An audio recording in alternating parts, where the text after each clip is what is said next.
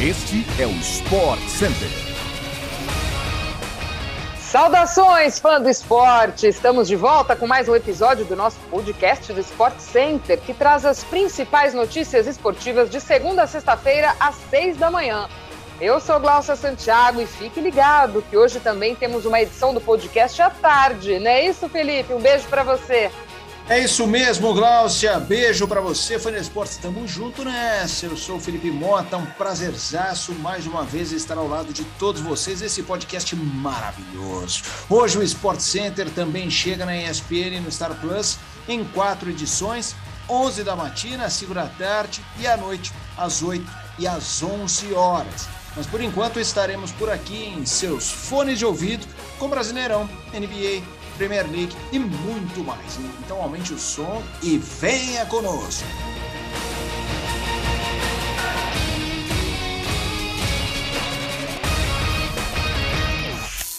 A última rodada do Campeonato Brasileiro foi de muitas emoções como não poderia ser diferente. E o grande destaque vai para o rebaixamento do Grêmio, que em 2022 disputará a segunda divisão pela terceira vez em sua história, sendo a primeira em 91 e a segunda em 2004. A equipe gaúcha teve quatro técnicos ao longo de 2021, marca que também foi atingida no ano em que foi rebaixado para a Série B pela segunda vez, em 2004 e aí, Felipe, é aquilo que a gente costuma dizer, né? O Grêmio seguiu nesse Brasileirão aquela cartilha de rebaixamento. Ficou nas últimas posições ali, brigando no Z4 o campeonato inteiro. Mesmo com um grande time, com um time que a gente apostava que brigaria em cima, por título, por coisas maiores, o Grêmio não fez grande campanha e nesta última rodada chegou aí dependendo de muita coisa, dependendo de outros resultados para se salvar, ficou tarde demais. Sem dúvida, especialmente a cartilha esportiva, né? A bola apresentada, clima ruim de vestiário, contratações que não vingaram.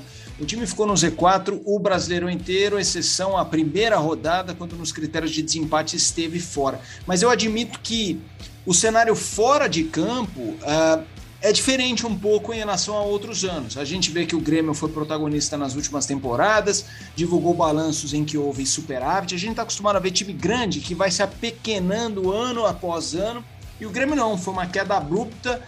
Me parece de um elenco que não deu encaixe, de um time que sentiu ali a ressaca de um técnico que fica muitos anos e vai embora, no caso o Renato Gaúcho. Então esse bololô gerou uma cartilha em campo de que a gente olhava e falava, não tá com cara de que vai sair do buraco, não.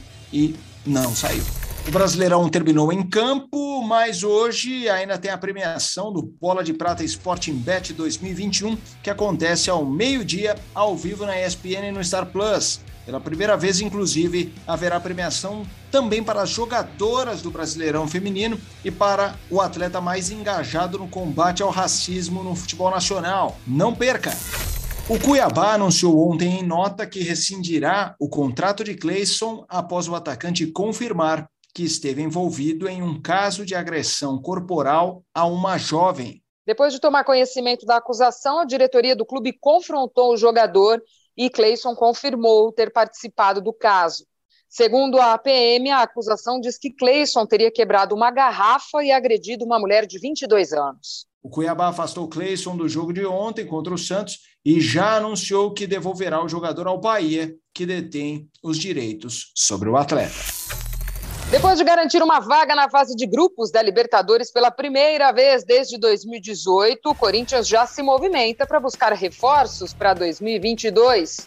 O nosso repórter Flávio Ortega já vem afirmando há algumas semanas no nosso Sport Center que o volante Paulinho está muito próximo de um retorno ao clube alvinegro, Felipe. Está pertinho, falta só alguma coisa ali, hein? Exatamente, apenas detalhes burocráticos para resolver.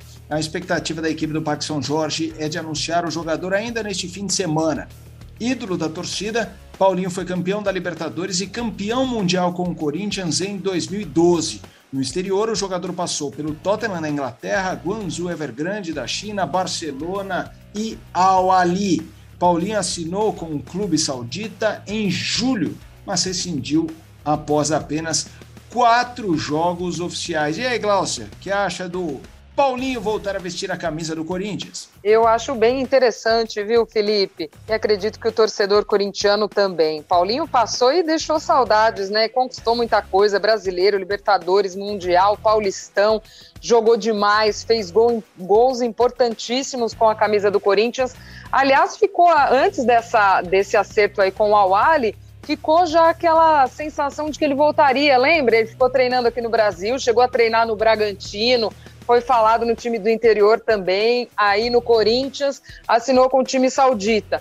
Agora voltou, estava trabalhando no Corinthians e deve de fato voltar ao clube. Já um jogador experiente, mas eu acho que pode dar molho da samba aí, jogando com o Renato Augusto Inclusive, não sei se você viu aí nas redes sociais, já está correndo foto dos dois, daqueles grandes momentos de Corinthians, que o torcedor está animado com isso, hein? É, eu acho um grande reforço. É engraçado, você mencionou essa ficha técnica, né? Tem um momento muito importante do Paulinho no Corinthians, que é o gol Uh, contra o Vasco. Gol no momento decisivo no Pacaembu contra o Vasco da Gama da classificação.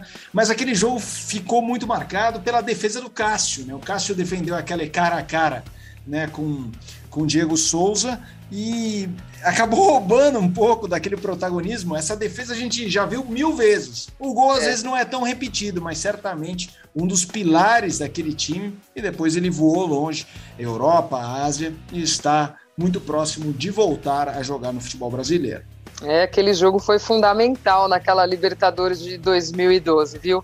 Todas as informações quentinhas sobre o mercado da bola e muito mais, o pessoal confere ao vivo no Sport Center, na ESPN e no Star Plus. Inclusive, o Star Plus está com acesso livre, hein? A partir de hoje até domingo. Então aproveite, faça o cadastro para não perder nenhum jogo, nenhum detalhe. Tudo deste final de semana para você no Star Plus. Agora chegando ao futebol europeu, o Vila Real foi o último classificado às oitavas de final da Champions League ao vencer a Atalanta em um jogão ontem. O submarino amarelo triunfou por 3 a 2 fora de casa e eliminou a equipe italiana. Quem também venceu ontem por esse mesmo placar foi o Napoli, que derrotou o Leicester na última rodada da UEFA Europa League e se classificou ao mata-mata da competição, enquanto a equipe inglesa foi eliminada. O time comandado por Luciano Spalletti está atualmente na terceira colocação do campeonato italiano e volta às telas da ESPN no Star Plus hoje com Genoa e Sampdoria, às 4h45, campeonato italiano. Enquanto isso, o Leicester do atacante Jamie Vardy é apenas o 11 colocado na Premier League e volta a campo apenas neste domingo pelo campeonato inglês. Aliás, a 16 rodada do campeonato começa hoje com Brentford e Watford, ao vivo na ESPN no Star Plus, a partir das 5 horas. A NBA anunciou nesta semana que a votação para o All-Star Game desta temporada começa no dia 25 de dezembro, quando a maior liga de basquete do mundo também realiza sua rodada especial de Natal. A edição de número 71 do jogo, que reúne as melhores estrelas da NBA, acontecerá em Cleveland em fevereiro do ano que vem. A cidade não recebia o All-Star Game desde 1997 e terá a honra de celebrar os 75 anos da NBA nesta temporada.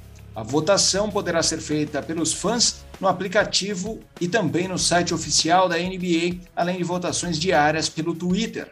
Vamos correr lá votar, hein, Felipe? A gente que é fã de basquete e as grandes estrelas da NBA, inclusive, estarão em quadra hoje com rodada dupla ao vivo na ESPN e no Star Plus. Com a melhor campanha da Conferência Leste na atual temporada, o Brooklyn Nets visita o Atlanta Hawks a partir das nove e meia da noite. Um pouco mais tarde, à meia-noite, o Phoenix Suns, que já tem 20 vitórias na temporada, recebe o Boston Celtics. Não perca! E falando em bola laranja, vale lembrar que tem Brasil em quadra na Champions League das Américas. A partir das sete e meia da noite, com transmissão ao vivo na ESPN no Star Plus, o atual campeão Flamengo enfrenta o Boca Juniors pelo primeiro jogo da fase de grupos da competição. Chegamos ao fim de mais um Sport Center. Não se esqueça de assinar o nosso feed para não perder nenhum episódio de segunda a sexta-feira às seis da manhã e hoje tem também uma edição à tarde. Partiu, Glaucia Santiago! Partiu, Felipe Mota. Um beijo para você, beijo para quem esteve conosco neste Sport Center. Ótimo fim de semana a todos e a gente se encontra, hein?